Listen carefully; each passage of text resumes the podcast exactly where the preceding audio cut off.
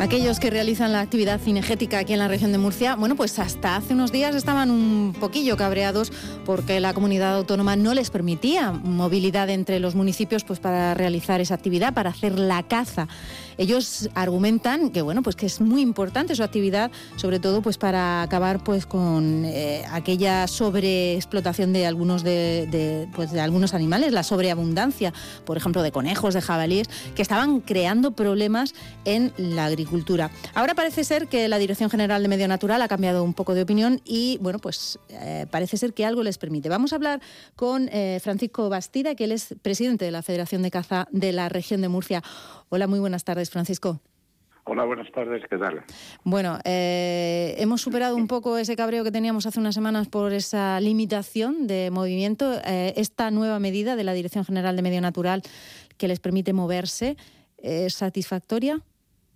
Bueno, vamos a ver, la verdad es que sí, que hemos dado un paso muy importante con lo que respecta a la limitación de movimiento que teníamos entre municipios eh, satisfactoria, pues a 100% es muy difícil contentar a todo el mundo, pero desde Federación sí que estamos contentos con el paso que se ha dado, el trabajo que hemos tenido que llevar a cabo, conjuntamente con la Consejería de Medio Ambiente.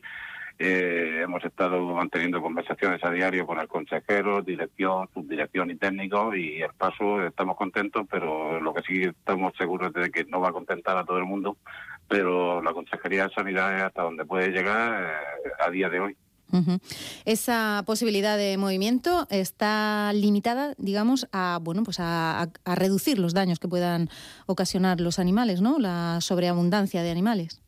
Sí, efectivamente. Nosotros veníamos demandando eh, que se diese este paso. Eh, debería de haberse hecho hace 25 días menos y está enfocada a controlar la sobrepopulación de, ciertas especies. Hablemos de conejo, de cabalí, de cabra montés, de ciervo y alguna más. Sí, todas estas especies, imagino que, bueno, como durante el confinamiento, pues eh, hubo sobreabundancia. No sé si ahora el verano, pues a lo mejor volvió un poco a una situación normal. Ahora mismo hay sobreabundancia y en qué zona puede haber sobreabundancia. Vamos a ver, jabalí hay sobreabundancia en todo el territorio regional. Eso está más que demostrado. Eh, la especie de cabra montés o cabra pirinaica, eh, eh, la sobreabundancia está en la zona norte de la región de Murcia y bueno, ya el ciervo, pues debemos de tener en cuenta que el ciervo lo tenemos ya en bullas, por poner un ejemplo. Entonces, los cultivos, la floración de los almendros, eh, todos esos cultivos son los que están sufriendo los daños por estas especies. Y conejo, como hemos comentado en alguna entrevista que tuvimos hace unos días, eh, tenemos tres comarcas de emergencia cinegética y que hay que controlar la población de conejos por, los daños a la agricultura. Claro, porque precisamente el conejo es muy, muy devastador en la agricultura, puede, puede acabar rápidamente con un, con un cultivo.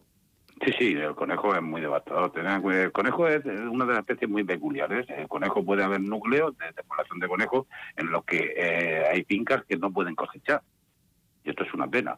Y a 5 kilómetros, pues que la densidad eh, sea, sea menor pero los conejos es devastador 100%. Luego tenga en cuenta el peligro que hay en sobrepoblación de conejos para la infraestructura de la región. Estamos hablando de vías férreas, puentes, de autopistas, de carreteras, de ríos.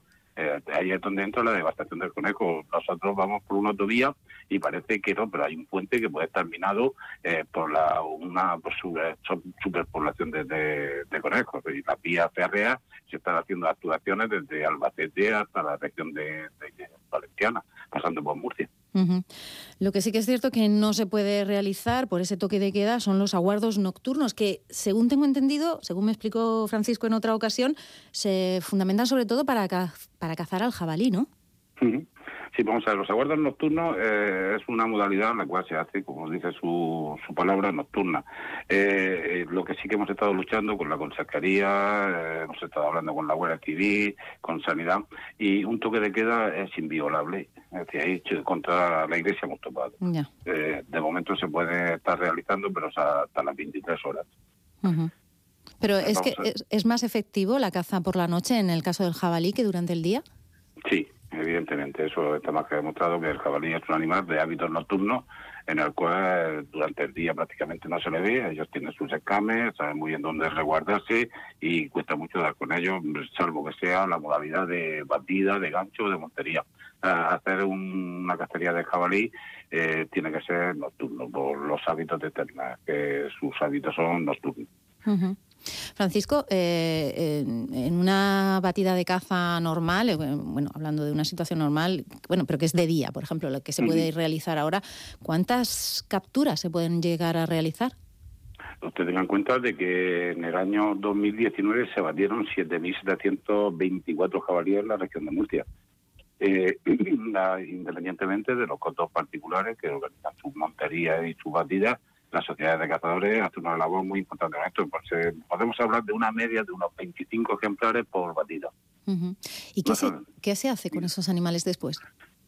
Vamos a ver, normalmente se aprovecha, los cazadores también aprovechan lo que cazan para, para el consumo de, ellos y de su familia eh, previa analítica, que eso sí que es muy recomendable.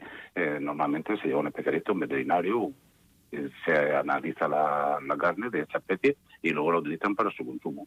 Eh, normalmente también estamos obligados a contratar una empresa para las vísceras, eh, que sorprendentemente en la región de Murcia no hay ninguna empresa especializada de eso. Tenemos que contratar a empresas de, Castilla-La Mancha, de que sí que nos lleva un paso por delante en este aspecto. Estamos trabajando desde Federación conjuntamente con Sanidad Animal a ver si hay alguna empresa que se dedique a lo que es eh, el despiece de carne de caza y con eso pues, que otra empresa vea de que aquí hay no es un futuro, hay empresas familiares que nos parecen ricos, pero por lo menos para poder mantener la familia y que se dé un paso adelante y sean ellos las que retiren de esa, de esa batida, de esa montería, de ese gancho, las vísceras de los animales. Y también estamos intentando que la consejería eh, competente en este aspecto, pues los muladares que en su día se implantaron aquí en Murcia, están cerrados, porque también podamos eh, depositar las, las vísceras de estas especies en los muladares que hay en Murcia.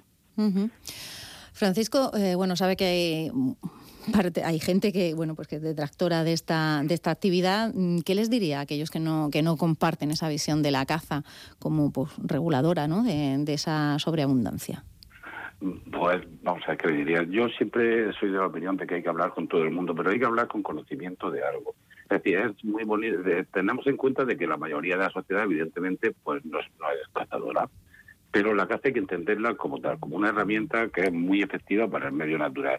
Eh, entendemos que grupos ecologistas pues, sean detractores de la caza, pero lo que también deben entender, entender ellos es que la actividad cinegética se ha llevado desde que eh, el mundo es mundo, desde que el ser humano está en el mundo. Estamos en en el siglo XXI y las poblaciones se han ido autorregulando contando con el cazador. ¿Por qué ahora no? Cuando se ha demostrado de que países como Noruega tienen un problema de que no tienen cazadores, tienen que abatir por daño a la agricultura 500.000 gansos anuales y no encuentran a nadie que haga ese trabajo. Es decir, dejar de cazar sería una locura, sería una locura para el medio ambiente, porque el medio ambiente se ha ido autorregulando contando con el cazador. Es decir, el cazador, eh, eh, los cazadores somos cazadores porque lo llevamos en los canes. Todo el mundo es cazador, porque también es caza, eh, eh, sacrificar piezas de un matadero. Es una caza pasiva, pero no, no deja de ser caza. Hay algunos que, ponen el grito en el suelo, son muy, muy bonitas en este tema, pero yo pondría decir que si la caza se viene contando la naturaleza con ella de que es caza, ¿por qué no nos preocupamos que mientras que hay gente insultando a los cazadores, eh, con los medios de comunicación modernos, eh, todos sabemos de que hay países que están en guerra para poder eh, extraer la materia con la que se hacen las baterías de los teléfonos con los que usted me está insultando y que hay muertos, hay personas que están muriendo por eso, por el, el teléfono por el que usted me insulta a mí, están muriendo personas. Entonces, eh, es una ecología, yo que sé, es una ecología muy superficial. Yo he, hablado con grupos ecologistas con los cuales se puede hablar. Ahora, el, tractor de la caza, el animalista, eh, no, porque no, alguien le ha preguntado a alguien, un perro que le pone un moñete, le pones un ratito en la cabeza, le pones un vestido, si ese perro está contento.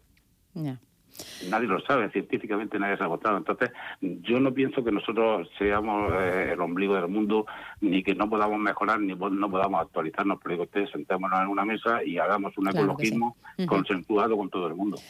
Estamos hablando con Francisco Bastiba, presidente de la Federación de Caza de la región de Murcia, que bueno, pues que les han permitido esa movilización entre, entre municipios para, para acabar con la sobreabundancia. Muchísimas gracias, Francisco Bastida. Venga, muchas gracias a ustedes y estamos al su disposición.